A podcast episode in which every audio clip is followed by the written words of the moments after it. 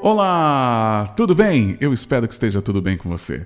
Muita saúde, muita paz, muita alegria, felicidade todo dia. Estamos de volta com o nosso podcast. Hoje trabalhando um tema muito importante para o nosso dia a dia, para o nosso cotidiano: paz.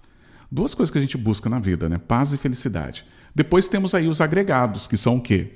Saúde, saúde financeira, né? E tudo isso nós buscamos no nosso dia a dia. Nós buscamos sempre a paz que quando a gente está em paz, a gente consegue produzir, a gente consegue fazer tanta coisa legal na nossa vida, na é verdade? É um prazer ter você mais uma vez em um podcast comigo. Meu nome é Marcos Cuba e hoje eu estou trazendo o quê?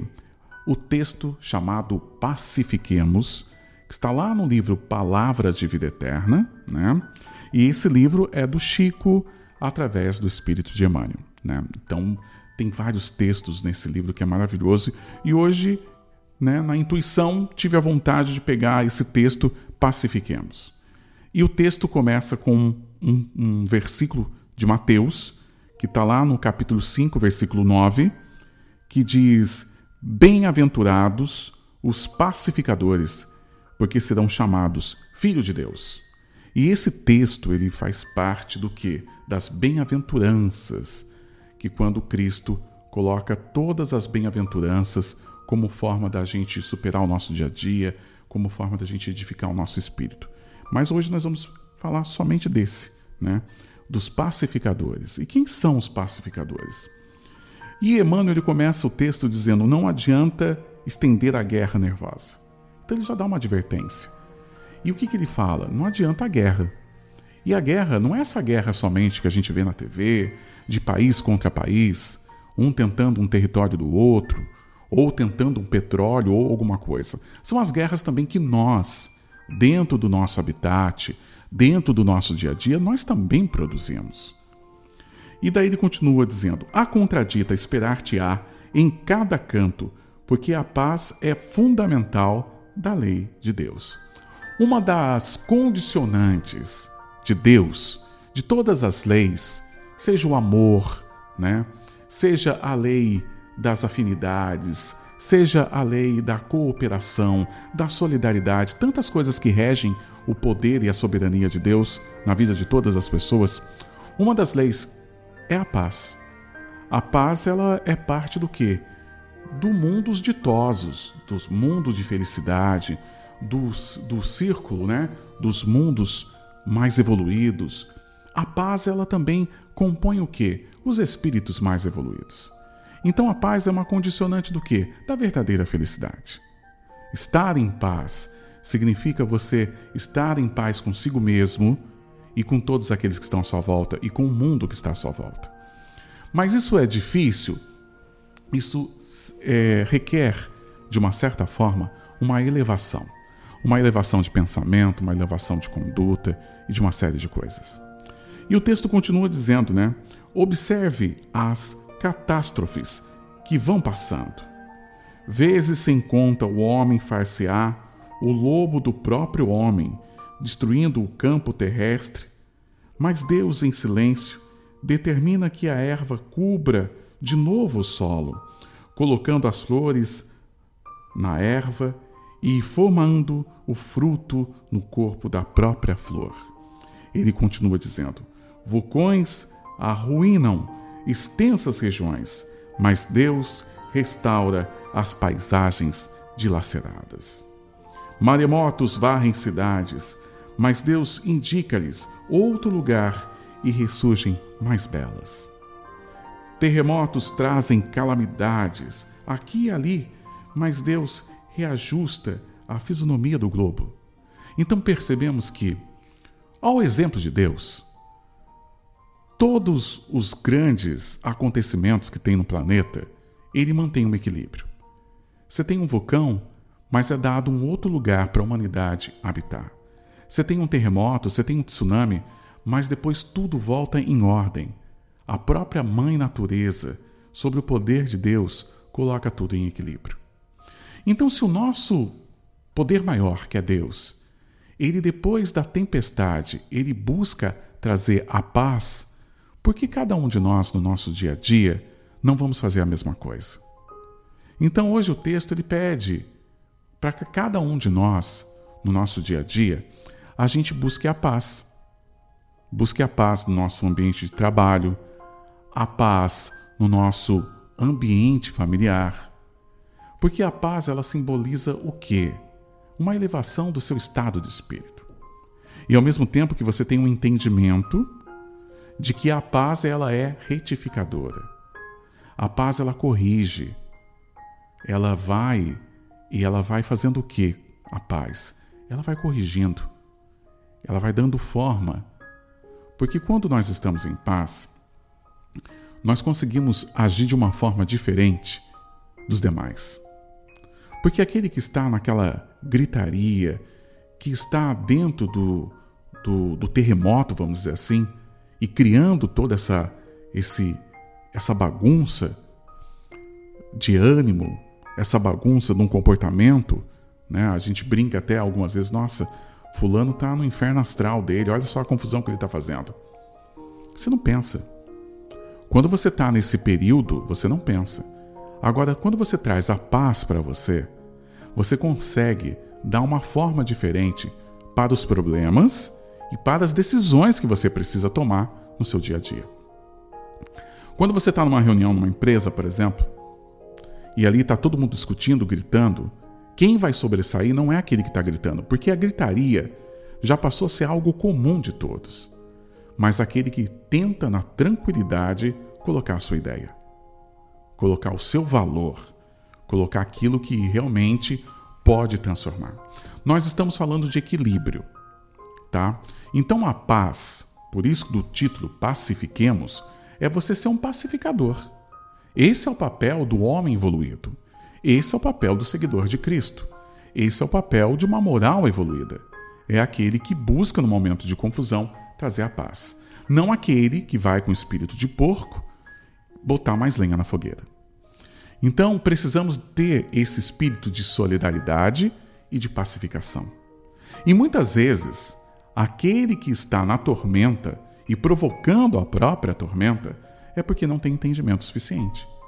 E cabe a cada um de nós, estudantes e seguidores do Evangelho, desse, dessa linha de conhecimento, transportar isso para o nosso dia a dia. Porque aquele que tem a fé em Cristo, ele tem que ser diferente, ele não pode ser igual. Porque, primeiro, que ele acredita que veio um espírito muito evoluído como Cristo e que deixou muitos ensinamentos. E baseado nesses ensinamentos, baseado nesses ensinamentos, ele tem o papel e o dever de, no seu dia a dia, seguir o exemplo do Cristo. Então é uma coisa lógica. Você não segue o exemplo do seu pai da sua mãe muitas coisas que você determina para a sua vida? Se você acredita numa espiritualidade maior, se você acredita numa força maior, por que não seguir também esse exemplo para o seu cotidiano, para as suas tomadas de decisões, para os desafios que você enfrenta no dia a dia, em todos os seus âmbitos. Então nós percebemos o que? Que vale a pena. Vale a pena você ser um pacificador. E continuando o texto, Emmanuel ele diz o seguinte, né? Maléstias estranhas devastam populações inteiras, mas Deus inspira a cabeça de cientistas abnegados e liquida as epidemias. Então, o que, que, o que, que isso simboliza? Vamos pensar né? Nós vivemos recentemente uma grande pandemia que devastou povos, muitas pessoas morreram por conta da pandemia. Muitos espíritos desencarnaram por conta da pandemia. Mas o que, que ficou em relação a tudo isso? Ficou a ação de Deus sobre a ciência, com as vacinas, com as dicas que recebemos, com a forma que vamos conduzir a nossa vida pós-pandemia, e também com a ordem, com a ordem que está sendo colocada a partir de agora em cada nação. Cada nação desse planeta nesse momento está se organizando. E se organiza por quê? Não só pelas condições materiais, mas pela intuição da espiritualidade e pela ação do próprio Deus, do próprio Criador. Então, todo o efeito negativo, a gente percebe que existe pós o efeito negativo a ação da espiritualidade, trazendo a paz, a tranquilidade e o equilíbrio. Esse é um exemplo de conduta para a nossa vida. Então, todos os momentos de guerras que você for vivenciar, seja em todos os ambientes que você frequenta, no seu dia a dia, qual que é o seu papel? O papel de um espírito evoluído, de um homem de bem, de uma mulher do bem. É você conseguir trazer a paz. Porque com a paz vem algo que nós chamamos de entendimento. Então, quando nós temos a paz, vivemos a calmaria, ali a gente consegue entender o que nós estamos vivendo e parte do que estamos passando. Então, o sentido da paz não é apenas você ter um ambiente agradável e bom para se viver e frequentar, mas é você conseguir conquistar um estado de consciência. A paz ela traz um estado de consciência, de reflexão e percepção e ao mesmo tempo do autoconhecimento. Então isso é muito significativo para quê? Ou para quem? Para quem quer crescer. E para quê? Para um mundo melhor, para um lugar melhor. Então é um estágio já preparatório para a sua vida como espírito feliz. Baseado nisso, né, ele continua: tempestades de quando em quando, né, tempestades de quando, de quando em quando sacodem largas faixas da terra. Mas Deus, pelas forças da natureza, faz o equilíbrio em tudo. E daí ele fala: não te entregues ao pessimismo em circunstância alguma. Muitas vezes estamos vivendo aquela tormenta em algum campo da nossa vida e nós nos entregamos. Acreditamos que aquilo é eterno, que vai ser para sempre. Não, não há mal que dure para sempre, não há sofrimento que dure para sempre. Então, essa visão nossa, isso não passa, passa, tudo passa. Quando Maria falou para Chico, isso também passa, isso também vai passar. Então, a sua dor, o seu sofrimento, essa bagunça que você está vivendo nesse momento e que você precisa de paz, então busque a paz e saiba que esse sofrimento também vai passar. Tudo pode ser agora diante de ti. aflição, convulsão, contudo, tranquiliza-se a vida em torno quando puderes, porque a paz chegará pela mão de Deus. A paz vem. A paz vem pela mão de Deus, a paz vem pelo um, um amigo, a paz vem através de uma intuição. A paz vem talvez quando isso termine e quando isso acabe. Mas, ao mesmo tempo, a palavra de ordem de hoje é: seja um espírito pacificador. Busque a paz para a sua vida, para tudo que você faz e produz no dia a dia. Não compre a guerra, não compre a intriga, a discussão, o conflito. Não faça a sua vida essa gestão de conflito. Não faça, tá? Então transforme a sua vida em algo muito importante. Muito importante. Porque eu tenho certeza que a paz ela vai bater na sua porta, mas para ela bater na sua porta, você tem que estar com o ouvido bem preparado para ouvir. Então, ou seja, eu preciso ter a minha parte nisso. Ser um pacificador em todos os ambientes que eu passo e que eu frequento. Tá bom? Estamos encerrando o nosso podcast de hoje. Muito obrigado pela sua atenção, pela sua participação, tá? Até o próximo podcast, se Deus quiser. E para você, um ótimo dia, uma ótima tarde, uma ótima noite, um ótimo tudo para você. Até o próximo podcast.